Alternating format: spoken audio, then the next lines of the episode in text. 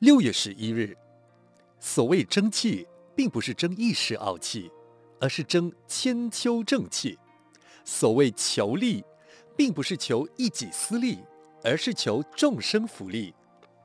社会、政府，甚至于团体中，个人只讲究人我的关系，只讲究利害得失，只讲究私益交往，只讲究党派集团，则公益就会黯然无光，就会被邪恶所掩盖。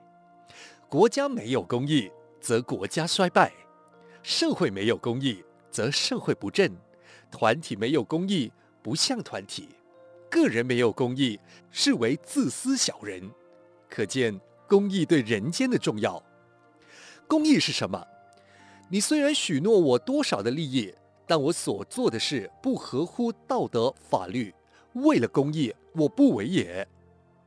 你虽优待我诸多的好处，但因不合乎道德公理，我不为也。再多的金钱买动我做泯灭良知的事情，我不为也。再高的名位，要我做有失人格的事情，我不为也。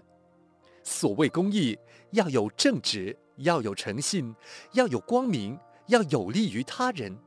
否则，没有公益的商业不做，没有公益的商品不买，没有公益的语言不说，没有公益的事业不做。公益是良心，公益是道德。大家都不讲究公益，则国不成国。人不成人，这个社会还有什么能存在呢？所以，国要成国，必须要有公益；人要成人，必须要有公益。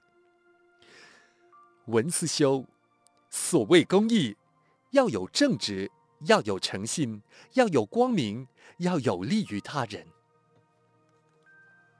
每日同一时段，与你相约有声书香。